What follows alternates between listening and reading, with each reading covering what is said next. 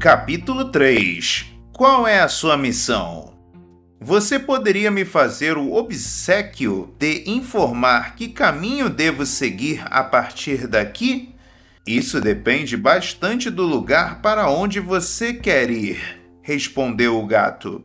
Não me importa tanto o lugar, respondeu Alice. Então não importa que caminho você tome, disse o gato. Alice no País das Maravilhas. Lewis Carroll. Você quer chegar a CEO ou a senador? Chegar ao topo da sua profissão ou ser o presidente do conselho da escola do seu filho? Ganhar mais dinheiro? Ganhar mais dinheiro ou fazer mais amigos? Quanto mais específico você for a respeito do que deseja fazer, mais fácil se torna traçar uma estratégia para conquistar esse objetivo. Parte dessa estratégia, evidentemente, consiste em estabelecer relacionamentos com pessoas do seu meio capazes de ajudá-lo a chegar aonde pretende. Toda pessoa bem-sucedida que conheci tinha em comum, em diferentes graus, a preocupação em fixar uma meta. Atletas, CEOs, líderes carismáticos, vendedores milagrosos e gerentes de sucesso Todos sabem o que querem da vida e vão atrás disso. Como meu pai costumava dizer, ninguém vira astronauta por acidente. A sorte tem pouca coisa a ver com as conquistas pessoais, conforme um estudo mencionado na revista Success deixa claro. Nesse estudo, os pesquisadores fizeram uma série de perguntas à turma de 1953 de Yale. Três delas faziam referência a metas. Você estabeleceu alguma meta? Você a expressou por escrito? Tem um plano para atingir essa meta? Constatou-se que apenas 3% da turma de Yale havia escrito suas metas e traçado um plano de ação para realizá-las. 13% tinham metas, mas não as haviam escrito. Exatos 84% não tinham nenhuma meta específica, a não ser gozar a vida. Em 1973, quando o mesmo grupo de ex-alunos foi ouvido novamente, a diferença entre a parcela que tinha uma meta e o resto era impressionante. Os 13% que tinham metas, mas não por escrito, estavam ganhando em média o dobro em relação aos 84% que não tinham estabelecido qualquer meta.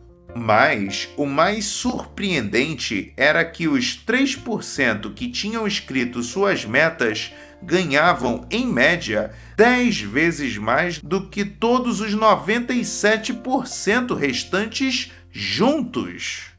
Minha preocupação pessoal com o estabelecimento de metas começou desde cedo. Quando estava em Yale, queria ser político o futuro governador da Pensilvânia, com esse exato grau de especificidade e de ingenuidade. Mas aprendi que, quanto mais concreta uma meta, mais seria possível realizar na direção dela. Quando estava no segundo ano, tornei-me presidente do Grêmio dos Estudantes de Yale, onde tantos alunos haviam iniciado suas carreiras políticas. Quando me interessei por fazer parte de uma fraternidade, não entrei simplesmente na primeira organização disponível. Pesquisei qual fraternidade possuía os membros mais ativos do ponto de vista político. A Sigma Chi tinha uma rica tradição e líderes de respeito no hall de seus membros mas essa fraternidade não tinha representação em Yale naquela época. Por isso, fundamos um cabido. Algum tempo depois, concorri para a prefeitura de New Haven. Perdi, mas com essa experiência conheci todo mundo, desde William F. Berkeley e o então governador da Pensilvânia, Dick Thornburg até o presidente da Yale, Bart Giamatti. Frequentei a casa de Bart até sua morte. Ele era praticamente um oráculo, que me dava conselhos e traçava uma rede infindável de contatos. Já naquela época, eu reconhecia que algo tão simples quanto uma meta bem definida me distinguia de todas as pessoas que simplesmente deixavam a correnteza levá-las na faculdade, esperando que as coisas acontecessem. Mais tarde, eu iria aplicar essa ideia com mais foco ainda. Na Deloitte Touch, por exemplo, essa foi uma das formas pelas quais me diferenciei dos demais consultores com pós-graduação. Eu sabia que precisava de foco, de uma direção na qual depositar toda a minha energia. Um artigo assinado por Michael Hermer, que eu havia lido na faculdade de administração, me deu esse foco. Coautor de Reengenharia, as ideias de Hammer estavam invadindo o mundo dos negócios, criando um novo setor para os serviços de consultoria. Ali estava uma chance de me especializar num campo de conhecimento e pesquisa relativamente novo, cuja demanda estava crescendo rapidamente.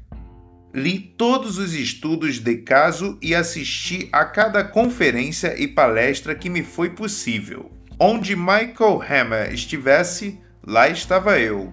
Com o passar do tempo, ele passou a me ver menos como uma sombra que o seguia e mais como um discípulo e amigo. Meu acesso a Michael Hammer e meu crescente conhecimento na área me ajudaram a estabelecer um relacionamento muito mais forte entre minha empresa e um dos mais influentes e respeitados pensadores do mundo dos negócios. O passo seguinte para a Deloitte foi a publicidade e o aumento dos lucros, com a presença da empresa na linha de frente do movimento de reengenharia. E com esse êxito, minha carreira, que antigamente apoiava-se sobre terreno instável, começou a decolar. Uma lista interminável de livros foi escrita nas últimas décadas a respeito da fixação de metas Sim, isso é realmente muito importante. Com o correr dos anos, sofistiquei o meu processo pessoal de fixação de metas, dividindo-o em três etapas. Mas o segredo é fazer da fixação de metas um hábito. Se você fizer isso, a fixação de metas se tornará parte da sua vida. Se não fizer, ela irá murchar e morrer. Primeira etapa: identifique a sua paixão. A melhor definição de meta que eu já ouvi partiu de uma vendedora extraordinária que conheci numa conferência. Meta é um sonho que tem prazo para se realizar. Essa maravilhosa definição destaca um fator importantíssimo. Antes de começar a escrever suas metas, é melhor saber qual é o seu sonho. Caso contrário, você pode se surpreender seguindo numa direção que não lhe interessa em nada. Estudos indicam que bem mais de 50% dos americanos são infelizes no trabalho. Muitas dessas pessoas experimentaram um bom grau de prosperidade, mas não são prósperas em algo que elas não gostam. Não é difícil compreender como nos envolvemos numa situação desse tipo. As pessoas ficam sem ação diante das decisões que têm de tomar a respeito de trabalho, família, negócios e futuro. Elas enxergam opções demais. Acabamos nos dedicando a funções para as quais não temos talento e a carreiras com as quais não temos afinidade. A maioria das pessoas simplesmente agarra a primeira coisa que aparece sem sequer fazer a si mesmas algumas perguntas importantes. Você já parou um pouco e pensou seriamente sobre o que você mais ama? No que você é bom? O que você quer da vida? Quais são os obstáculos que o estão impedindo? A maioria das pessoas não faz isso. Elas aceitam o que devem fazer em vez de parar um pouco e pensar no que elas querem fazer. Todos temos nossos amores, inseguranças, forças, fraquezas e habilidades especiais e temos de levar isso em conta para descobrir em que ponto nosso talento e nosso desejo se encontram. Esse ponto de interseção é o que denomino chama azul, onde a paixão e a capacidade existem juntas. Quando essa chama azul acende dentro da pessoa, gera uma força poderosa capaz de a levar aonde ela queira ir. Para mim, a chama azul é o resultado da convergência da missão com a paixão. Quando fundamentadas numa autoavaliação realista das capacidades que temos, ela ajuda a definir nosso propósito na vida, seja cuidar de idosos ou ser mãe, ou tornar-se o melhor engenheiro da área, ou tornar-se escritor ou músico. Acredito que todos possuem uma missão diferente dentro de si, capaz de inspirá-los. Joseph Campbell, que inventou a expressão siga seu prazer no início do século XX, foi aluno da Columbia University. Sua chama azul, conforme pôde constatar, era estudar mitologia grega. Quando lhe disseram que essa especialização não existia, ele traçou um plano alternativo. Depois da graduação, ele se mudou para uma cabana em Woodstock, Nova York, onde não fez outra coisa senão ler desde a manhã até as 6 ou 7 horas da noite durante cinco anos. Não existe um caminho profissional definido para os amantes da mitologia grega. Quando deixou a região, Campbell era um sujeito muito, muito culto, mas continuava sem ter a menor ideia do que fazer da própria vida, mas permaneceu fiel a seu amor pela mitologia. As pessoas que o conheceram nessa época ficavam impressionadas com sua sabedoria e seu entusiasmo. Com o passar do tempo, ele foi convidado a falar na faculdade Sarah Lawrence. Uma palestra levou a outra, até que, finalmente, quando Campbell se deu conta, 28 anos depois, havia se transformado em escritor e professor de mitologia, fazendo o que amava fazer. Na mesma instituição de ensino que havia lhe dado sua primeira chance.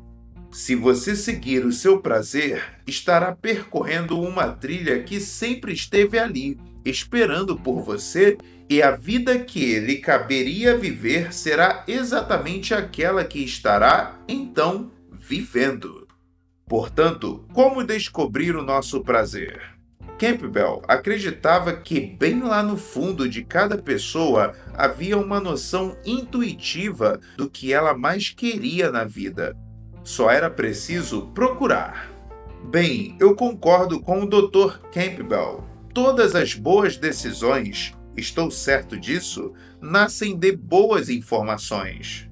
Descobrir qual é a nossa paixão, o nosso prazer, a nossa chama azul não é diferente. Há duas coisas que devem ser levadas em conta na hora de se tentar obter informações de qualidade. Uma está dentro de nós, a outra está nas pessoas que nos cercam. 1. Um, procure dentro de você.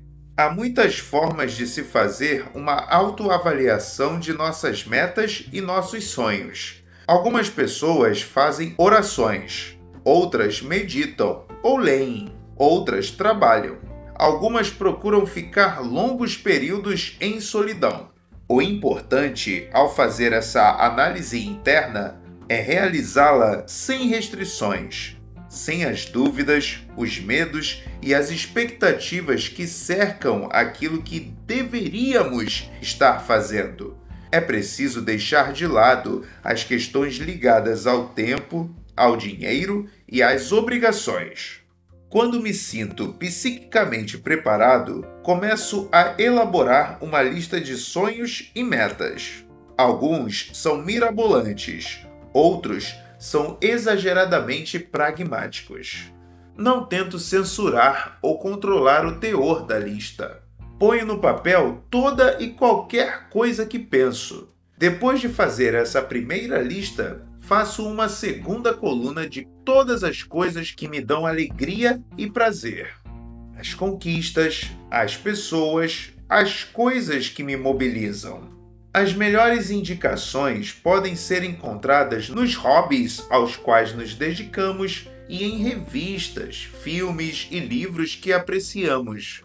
Que atividades mais nos entusiasmam ao ponto de nem nos darmos conta da passagem do tempo? Quando termino de fazer isso, começo a estabelecer vínculos entre essas duas listas, procurando interseções, indícios de um caminho ou propósito que esteja sendo apontado. Trata-se de um exercício simples, mas os resultados podem ser profundos. 2. Procure ao seu redor. Depois, depois disso, pergunte às pessoas que melhor o conhecem o que elas consideram seus maiores pontos fortes e fracos. Pergunte o que elas admiram em você e em que áreas você precisaria de ajuda. Não irá demorar muito e você perceberá que as informações obtidas a partir da autoanálise e da contribuição de terceiros levam às mesmas conclusões concretas a respeito das melhores opções para a definição de sua missão ou rumo a seguir. Uns dos CEOs e empreendedores mais sérios do mundo nos negócios acreditam piamente nessa ideia da chama azul, apesar de não usarem essas mesmas palavras. James Champy, aclamado consultor e coautor de Reengenharia, afirma que o sucesso tem a ver, antes de mais nada, com os nossos sonhos. Em seu livro O Limite da Ambição, Champy descobriu que as aptidões de líderes de sucesso como Ted Turner, Michael Dell e Jack Welch importam menos do que o fato de cada um deles ter em comum uma missão claramente definida que os impulsiona e inspira em tudo que fazem. Quando Champ perguntou a Michael Dell onde ele foi buscar a ambição para fundar a Dell Computadores, o CEO começou a falar sobre ciclos de negócios e tecnologias. Depois fez uma pausa. Quer saber de onde eu acho que o sonho realmente nasce? indagou. Ele contou que ia de carro para a escola passando pelos bairros residenciais de classe média alta de Houston e olhava com inveja para os edifícios comerciais com suas imponentes bandeiras hasteadas. Dell queria ter uma bandeira. Ele queria aquele tipo de presença. Para ele, tratava-se de um símbolo de sucesso, e isso o estimulou a fundar uma empresa antes de ter idade legal para consumir bebidas alcoólicas. Conversei com Michael diversas vezes sobre sua estratégia na Dell e é impressionante como, em cada uma dessas vezes, o sonho dele sempre transparecia com total clareza. As ambições humanas são como as carpas japonesas. Elas crescem de forma proporcional ao tamanho do ambiente. Nossas conquistas crescem proporcionalmente ao tamanho de nossos sonhos e ao grau de fidelidade à nossa missão. Estabelecer metas, atualizá-las e acompanhar o progresso feito nessa direção é menos importante, acredito, do que o processo emocional de decidir o que realmente queremos fazer. Isso quer dizer que um sonhador avoado poderia gerenciar a GE tão bem quanto o Newton Jack? Nota do tradutor. Apelido dado a Jack Welch, considerado o maior executivo do século XX. É claro que não. A transformação de um sonho em realidade exige trabalho árduo e disciplina. Welch pode não gostar de me ouvir dizer Jack, você é um sonhador, diz Champ. Mas a verdade é que ele é um sonhador disciplinado. Ele tem a capacidade e a sensibilidade que lhe permitem transitar por diversos setores e enxergar as oportunidades. Todos os sonhadores disciplinados têm uma coisa em comum: uma missão. Essa missão é muitas vezes arriscada, pouco convencional e, muito provavelmente, difícil como o diabo para ser concluída. Mas ela é possível. O tipo de disciplina que transforma um sonho em missão e uma missão em realidade pode ser resumido num simples processo de fixação de metas. Segunda etapa: coloque as metas no papel. Transformar uma missão em realidade não é uma coisa que simplesmente acontece. Isso se constrói como qualquer obra de arte ou transação comercial, desde as fundações até o topo. Primeiro é preciso concebê-la mentalmente, depois é preciso reunir as aptidões, ferramentas e os materiais necessários. Isso leva tempo, exige reflexão, determinação, persistência e fé. A ferramenta que eu uso é uma que chamo de Plano de Ação de Networking Networking Action Plan. O plano se subdivide em três partes. A primeira parte é dedicada ao desenvolvimento das metas que nos ajudarão a cumprir nossa missão. A segunda parte é dedicada a aproximar essas metas de pessoas, lugares e coisas que nos ajudarão a levar a tarefa a bom termo. E a terceira parte ajuda a decidir a melhor forma de entrar em contato com as pessoas que nos ajudarão a conquistar nossas metas. Trata-se de um método simples e direto, mas que tem sido extraordinariamente útil para mim, meu pessoal de vendas e muitos de meus amigos.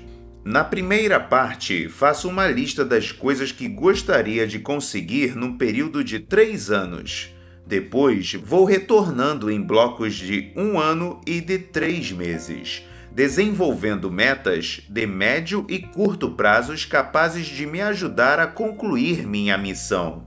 Cada um desses períodos, crio uma meta A e uma meta B, capaz de contribuir de forma significativa para que, dali a três anos, eu possa estar na situação desejada. Uma grande amiga minha, Jamie, é um bom exemplo de como o sistema funciona. Jamie estava tendo dificuldades para imprimir uma direção à sua vida. Ela havia feito doutorado em História por Harvard, pensando em ser professora, mas acabou achando o ambiente acadêmico pouco estimulante. Tentou o mundo dos negócios, mas, para ela, não foi uma experiência compensadora. Por isso, Jamie passou diversos meses morando em Manhattan, pensando no que fazer de sua vida. Até que lhe ocorreu que o que ela realmente queria era dar aulas para crianças. Pedi que Jamie tentasse aplicar o meu plano de ação de networking. No início, ela ficou descrente. Isso pode ser bom para frequentadores de MBA, mas não sei se funcionaria com pessoas como eu. Ficou repetindo. Mesmo assim, concordou em fazer uma tentativa. Assim, ela começou a preencher os dados. Sua meta A para dali a três anos era ser professora do ensino médio. Sua meta B de três anos era ser professora num respeitado distrito localizado numa região onde ela gostaria de morar. Depois ela preencheu as metas A e B de curto prazo. Em 90 dias, ela já gostaria de estar em pleno processo de preparação para se tornar professora do ensino médio, entrando em algum tipo de programa que ajudasse profissionais a fazer essa transição para a área da educação. Em um ano, ela já queria estar lecionando em tempo integral e fez uma lista de algumas das melhores escolas do ensino médio de Manhattan onde gostaria de trabalhar. Na segunda parte do plano, dividida em períodos de tempo iguais, ela teria de apontar uma ou duas pessoas tanto para a meta A como para a meta B, pessoas que, ao seu ver, poderiam ajudá-la a transformar as metas em realidade. Jamie procurou e encontrou um programa que alocava profissionais experientes em outras áreas na área da educação. Descobriu também o nome de pessoas responsáveis pelas contratações em cada uma das melhores escolas do ensino médio que havia selecionado. Finalmente, descobriu o número do telefone de um curso reconhecido de formação de professores. Em duas semanas, Jamie já estava encaminhada. Estava começando a perceber a relação simbiótica entre a fixação de uma meta e a procura de contato de pessoas capazes de nos ajudar a alcançar essa meta. Quanto mais ela conquistava, mais crescia sua rede na área da educação. Quanto mais sua rede nessa área crescia, mais perto ela chegava das metas trienais. Basicamente, a terceira etapa nos ajuda a avaliar qual, dentre as estratégias que mostrarei a vocês nos próximos capítulos, deverá ser a mais eficiente. No caso de algumas pessoas, isso exigirá um telefonema ou um encontro sem aviso prévio, o que trataremos em maiores detalhes mais adiante. Outras pessoas se farão acessíveis pelos amigos dos amigos. Outras ainda podem se fazer acessíveis por meio de um jantar ou de um evento social. Vou ensiná-lo a utilizar esses e outros métodos. Hoje, Jamie é professora de História numa das melhores escolas do país, em Beverly Hills, Califórnia, e adora seu trabalho. Esse processo pode ser utilizado por praticamente todo mundo, independentemente da profissão. Depois de preencher todos os dados previstos no método, você terá uma missão terá o nome de uma pessoa de carne e osso capaz de ajudá-lo a dar o passo seguinte em sua caminhada na direção do cumprimento dessa missão. E terá uma ou diversas formas de entrar em contato com essa pessoa. O objetivo desse método é mostrar que existe um processo, um sistema, se preferir chamá-lo assim, que leva à formação da sua rede. Não se trata de algo mágico, tampouco de algo reservado para alguns poucos que nasceram com algum dom social especial. Ampliar contatos com as pessoas só exige traçar um plano e levá-lo adiante. Quer você queira ser professora do ensino médio, quer você queira abrir uma empresa. Além do mais, você poderá aplicar esse método a todos os aspectos da vida ampliar sua rede de amigos, melhorar sua formação, encontrar um parceiro para toda a vida e encontrar orientação espiritual. Uma vez de posse do seu plano, coloque-o em um lugar ou diversos lugares onde possa vê-lo sempre. Fale de suas metas para as pessoas. Isso é muito estimulante e talvez um dos aspectos mais compensadores de se ter metas claras. Existem oportunidades ocultas esperando ser descobertas pelas pessoas se dissermos a elas o que queremos.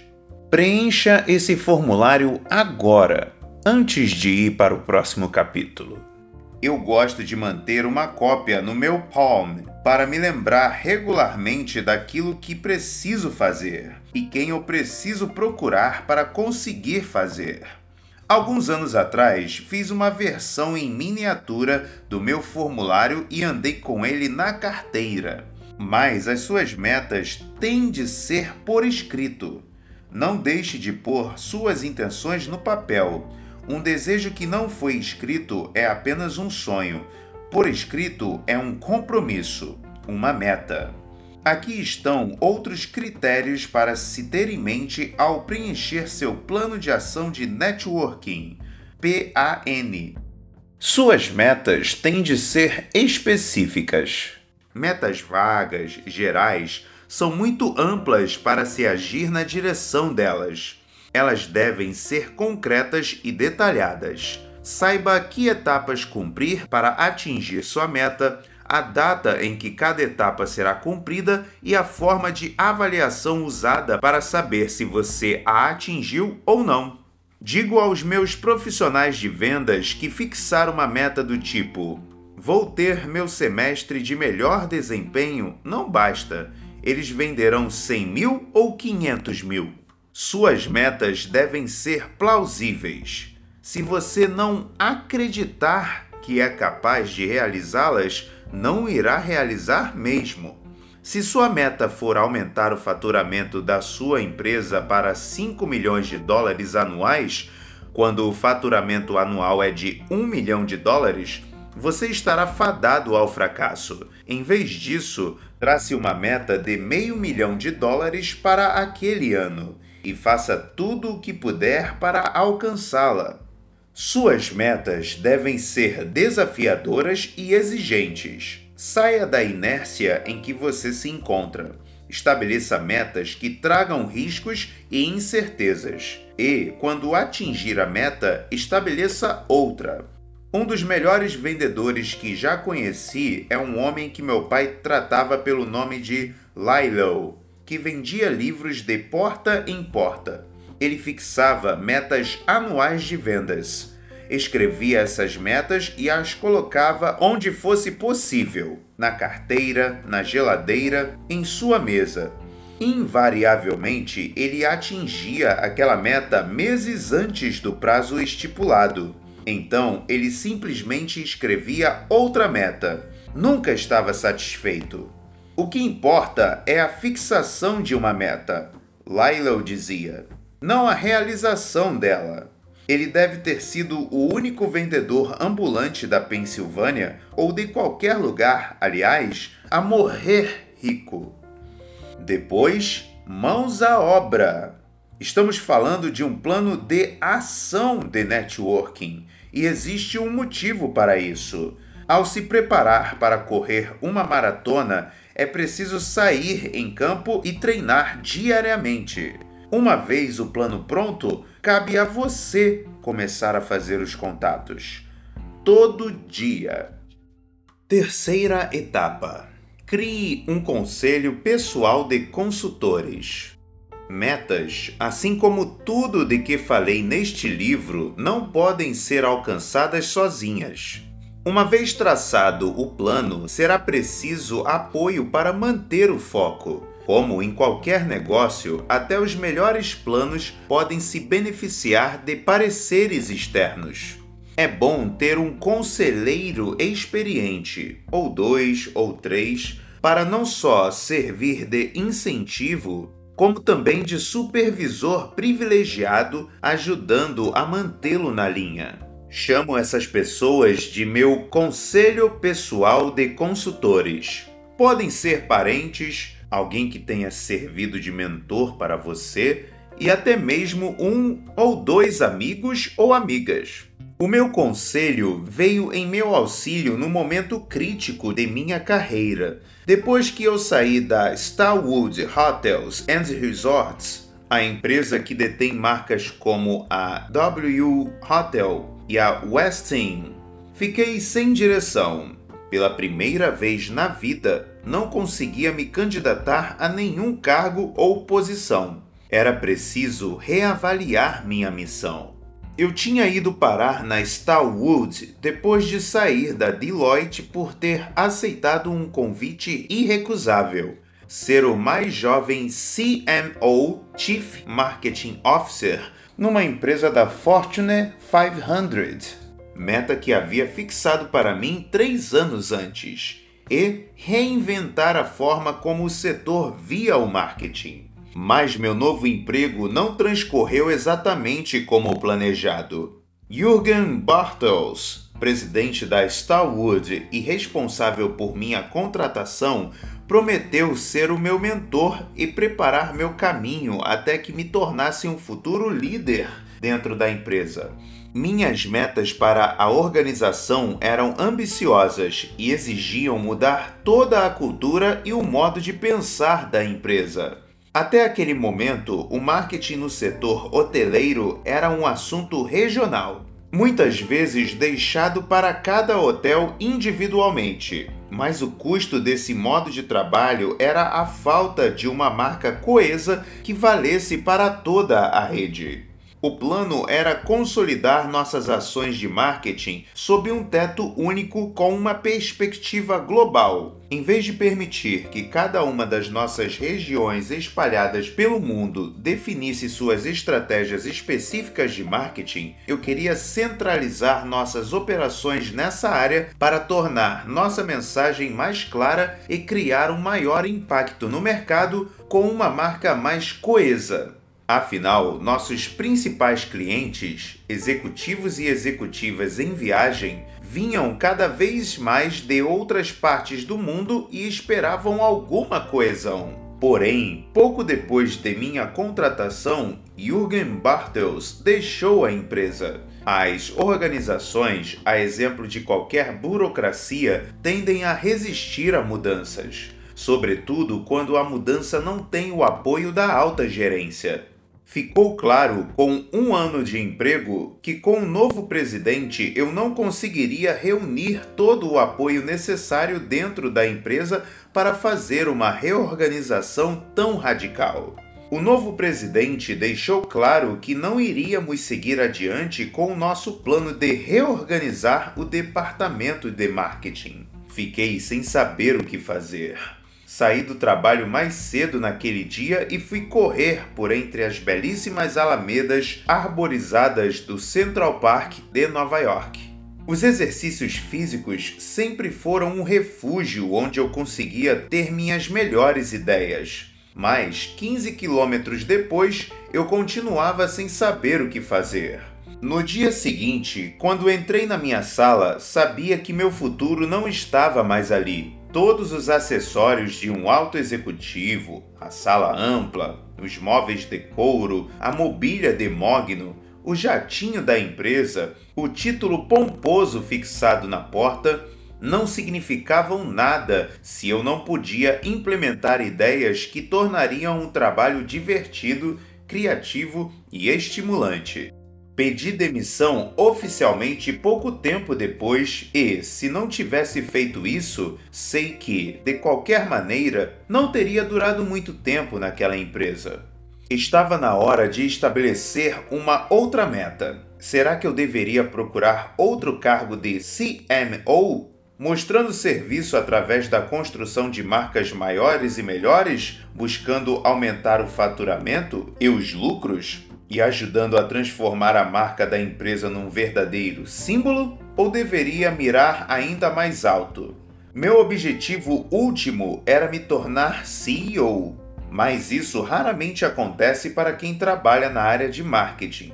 Eu havia passado a maior parte da minha carreira convencendo a alta gerência de que o marketing pode e deve influenciar diretamente todas as operações e, não obstante, eu não era responsável por todas elas. Para realmente definir uma marca, o derradeiro golpe de marketing seria tornar-me CEO. Se eu escolhesse essa última direção, o que mais teria de aprender para me tornar CEO? Quais seriam minhas chances de conseguir um emprego assim? Que sacrifícios ou riscos seriam necessários? Para ser honesto, essas questões não estavam claras para mim naquela época. Na ressaca da decepção sofrida, depois de anos de gás máximo, estava me sentindo perdido.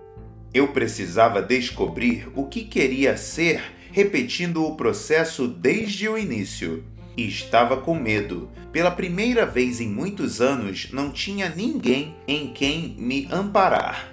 A ideia de procurar conhecer pessoas novas sem poder explicar claramente o que eu estava querendo me repugnava. Nos meses subsequentes, conversei centenas de vezes com pessoas em quem confiava. Fui fazer um retiro de meditação onde cada um ficava 10 horas sentados todos os dias durante 10 dias seguidos, em silêncio. Para alguém como eu, que não consegue ficar calado, foi uma tortura ficava me perguntando se deveria desperdiçar todo o meu tempo pensando e imaginando se não deveria voltar para a Pensilvânia e me contentar com menos. Naquele período, escrevi uma declaração de missão detalhada, com 12 páginas, fazendo perguntas como: Quais são meus pontos fortes? Quais são os meus pontos fracos? Quais são as oportunidades disponíveis para mim? Fiz uma lista dos capitalistas de risco com quem gostaria de conversar, dos CEOs que conhecia, dos líderes a quem poderia pedir conselhos e das empresas que admirava. Deixei todas as opções em aberto: professor, pastor, político, CEO. Para cada nova possível direção, preenchi os dados referentes ao plano de ação de networking. Quando estava tudo pronto, procurei meu conselho pessoal de consultores. Eu não tinha qualificação para ser indicado CEO de uma grande empresa. Mesmo assim, quando fazia um autoexame, isso era exatamente o que eu queria ser. Ao me encontrar com Tad Smith, executivo do mercado editorial e um dos meus melhores amigos e conselheiros, ele me disse que eu deveria abrir mão do prestígio de trabalhar para uma empresa da Fortune 500 se eu quisesse ser CEO, teria de encontrar uma empresa para crescer junto. Era exatamente o conselho que eu precisava ouvir. Eu estava focado demais em grandes empresas. Mesmo depois que a derrocada das empresas .com tornou a entrada no mercado eletrônico muito menos atraente, algumas ótimas empresas continuavam precisando de um reforço em termos de gerenciamento. Agora eu sabia que era nesse nicho que eu deveria procurar e comecei a refinar meu plano de ação. Daquele dia em diante, muitos dos telefonemas que fiz, das reuniões e conferências a que compareci, tinham por objetivo encontrar a pequena empresa certa para me instalar. Três meses depois, eu tinha cinco ofertas de emprego. Uma das pessoas a quem recorri foi Sandy Kleinman, conhecida executiva de Hollywood, que já tinha sido o braço direito de Michael Ortiz na Creative Artists Agency. E naquele momento estava gerenciando uma empresa de capital de risco com sede em Los Angeles chamada Entertainment Media Ventures. Eu tinha conhecido Sandy quando trabalhava na Deloitte e estava procurando entrar no universo do entretenimento. Sandy me apresentou para o pessoal de uma empresa chamada Yaya, um dos investimentos que fazia parte do portfólio da empresa. A Yaya era uma empresa de marketing pioneira na criação de jogos online como veículos de propaganda. O conceito com o qual eles trabalhavam era bom e seus fundadores e empregados eram muito dedicados. Precisavam de uma visão mais marcante para chamar a atenção do mercado, algo que destacasse seu produto, que era até então desconhecido, e de alguém que conseguisse reunir tudo isso para catapultar as vendas. Em novembro de 2000, quando o conselho da Yaya me ofereceu o cargo de CEO, eu sabia que a escolha fora perfeita. A empresa tinha sede em Los Angeles e me permitia percorrer o tipo de rota pouco convencional no universo do entretenimento que eu vinha procurando. Além de me dar a chance de utilizar minha experiência como homem de marketing no papel de CEO. Se a Virgínia consegue, você também consegue. Alguns meses atrás, um amigo me contou a história de uma mulher chamada Virginia Feiglas, que não morava muito longe da região onde eu nasci. Ele tinha ficado entusiasmado com sua história de sucesso. Quando a ouvi, senti a mesma coisa. Aos 44 anos de idade, Feiglas decidiu que não queria mais ser cabeleireira, queria ser engenheira. Desde o princípio, teve de enfrentar os negativistas, pessoas que diziam que isso seria impossível. A negatividade dessas pessoas serviu para alimentar ainda mais a chama do entusiasmo dela. Perdi muitos amigos durante todo esse processo, Feiglas diz. As pessoas ficam enciumadas quando a gente decide fazer o que ninguém faria ou conseguiria fazer. O negócio é seguir em frente com firmeza. A aventura que ela viveu se traduz no casamento entre uma missão audaciosa e o desejo de fazer contatos para criar oportunidades que antes não existiam para uma pessoa com apenas o ensino médio. Traz também uma dura dose de realidade. Mudar é difícil. Podemos perder amigos, nos deparar com obstáculos aparentemente intransponíveis e ter de encarar o maior obstáculo de todos: a própria insegurança. Feigles sempre planejou ir para a faculdade. Criada por uma mãe solteira numa cidadezinha do interior da Pensilvânia chamada Milton, as oportunidades eram poucas. Aos 17 anos já estava casada e engravidara um ano depois. Trabalhou em tempo integral como cabeleireira no salão do marido e criou o único filho. 20 anos se passaram. Depois do segundo divórcio, Feiglis repensou a própria vida. O crescimento, ela refletiu, só viria se houvesse mudança, e a mudança só viria se houvesse novas metas. Ela estava trabalhando em meio período como secretária da Câmara do Comércio quando se deu conta de que a vida tinha mais a oferecer. Pensei o seguinte: isso é burrice. Por que estou do lado errado dessa história? Nem todo mundo que tem doutorado em física é um Einstein. Apesar de ser verdade que nem todo engenheiro é gênio, todos sabem álgebra algo que Feigles não podia dizer que sabia. Sendo assim, ela estudou feito uma louca e aprendeu a matéria no espaço de alguns meses. Depois de passar o verão estudando numa faculdade local, mais barata, ela se inscreveu na conceituada Faculdade de Engenharia Civil da Bucknell University.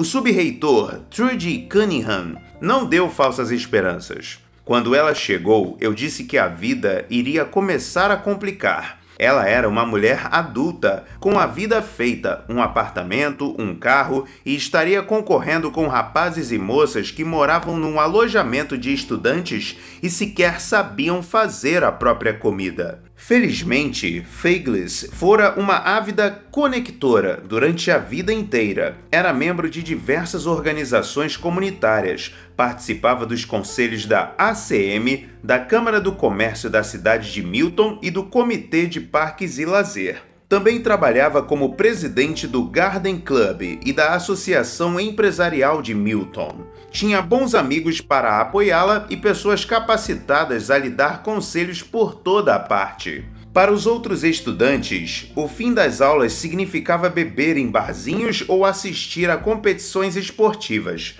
Para ela, significava trabalhar à noite no salão e depois estudar com o máximo afinco possível. Feigles não se lembra de um único dia em que não tenha pensado em desistir. Ela se lembra de quando o professor devolveu sua primeira prova de física. Tirou nota vermelha. Outra aluna achou que era o fim do mundo. Disse para ela não se preocupar. Eu não iria tentar me matar. Lembra-se, com a experiência de quem já passou por poucas e boas. Acabou ficando com um C na matéria Muitas noites sem dormir e vários seis depois, Feigley se viu entre outros 137 engenheiros da turma de formatura de 1999. Ninguém estava mais impressionado do que a própria graduanda. Eu não parava de pensar: o que foi que eu fiz? E depois repetia para mim mesma: eu consegui, eu realmente consegui. Cumprida a meta, sua rede havia crescido, e não só em termos de amigos e novos contatos de negócios. Hoje, ela está casada novamente com seu ex-chefe na Câmara de Comércio e muito ocupada em sua nova profissão na Secretaria de Transporte do Estado. Há pouco tempo, tornou-se presidente da Comissão de Planejamento, na qual antes tomava nota das reuniões como secretária. Alcançar nossos objetivos pode ser difícil, mas se tivermos metas para início de conversa, um plano exequível para atingi-las e um círculo de amigos confiáveis para nos ajudar, seremos capazes de fazer praticamente qualquer coisa, até nos formar em engenharia depois dos 40 anos de idade. Perfil dos formadores de contatos famosos: Bill Clinton Saiba qual é a sua missão na vida. Em 1968, quando William Jefferson Clinton era bolsista Rhodes, nota da editora, bolsa de estudos conferidas a alunos americanos. Da Universidade de Oxford, conheceu um estudante chamado Jeffrey Stamps numa festa. Clinton prontamente puxou um pequeno caderninho de endereços preto. O que você está fazendo aqui em Oxford, Jeff? perguntou. Estou na Pembroke com uma bolsa Fulbright. Nota da editora. Bolsa conferida pelo governo americano para estudos no exterior. Foi a resposta de Jeff. Clinton escreveu Pembroke no caderninho e depois fez perguntas sobre aquela faculdade e sua especialização. Bill, por que você está anotando isso? Stamps perguntou. Estou entrando na política e tenho planos de concorrer para governador do Arkansas e estou registrando os dados de todo mundo que conheço, disse Clinton. Essa história, lembrada hoje por Stamps, é um exemplo perfeito da abordagem direta de Bill Clinton em sua busca de fazer contatos e incluir cada vez mais pessoas em sua missão. Ele já sabia, naquela época, que queria concorrer a um mandato e sua seriedade e sua determinação fizeram com que fosse entusiasmado e sincero. Aliás, quando estudava na Georgetown, o 42º presidente dos Estados Unidos criou um hábito de, toda noite, registrar em cartões o nome e as principais informações a respeito de todos a quem havia conhecido aquele dia. Ao longo de toda a sua carreira, as aspirações políticas de Clinton e sua capacidade de estabelecer contatos com as pessoas andaram de mãos dadas. Em 1984, quando era governador do Arkansas, ele foi pela primeira vez a um evento nacional de networking e pensamento de vanguarda chamado Renaissance Weekend, em Hilton Head, Carolina do Sul. Clinton garantiu um convite graças a seu amigo Richard Riley, que era então o governador da Carolina do Sul. Ter participado do Renaissance Weekend foi como estar numa loja de brinquedos para um sujeito como Clinton, que não perdia tempo quando se tratava de conhecer pessoas e fazer amigos. Eis aqui como um artigo do Washington Post de dezembro de 1992 descreve Clinton em ação durante o evento. Muitos convidados, quando se lembram da presença de Clinton, lembra mais de imagens do que palavras. O modo como transitava entre os diversos bate-papos e também como ficava sempre num canto do recinto, encostado na parede, como quem não quer nada, que parecia conhecer todo mundo e não apenas pelos crachás, mas se lembrava do que essas pessoas faziam e quais eram seus interesses. Ele te abraça, disse Max Heller, ex-prefeito de Greenville. Ele te abraça não só fisicamente, mas com todo o seu jeito de ser. Heller estava se referindo à incrível capacidade que Clinton tinha de criar quase que instantaneamente intimidade com quem quer que estivesse falando. Clinton não se limitava a lembrar das informações pessoais. Ele usava essas informações como forma de estabelecer um laço com cada pessoa. Clinton deixa duas lições bem claras. A primeira é que, quanto mais específico formos a respeito do destino que queremos perseguir na vida, mais fácil será formar uma estratégia de networking que nos leve até lá. A segunda diz que você deve ser sensível e estabelecer um laço verdadeiro em seus contatos com as pessoas. Quando uma pessoa fica rica ou torna-se poderosa, praticamente já esperamos dela e ficamos predispostos a perdoar um comportamento presunçoso, arrogante. Clinton mostra que é possível tornar-se e continuar sendo uma pessoa de enorme popularidade e carisma quando tratamos a todos que conhecemos com sinceridade.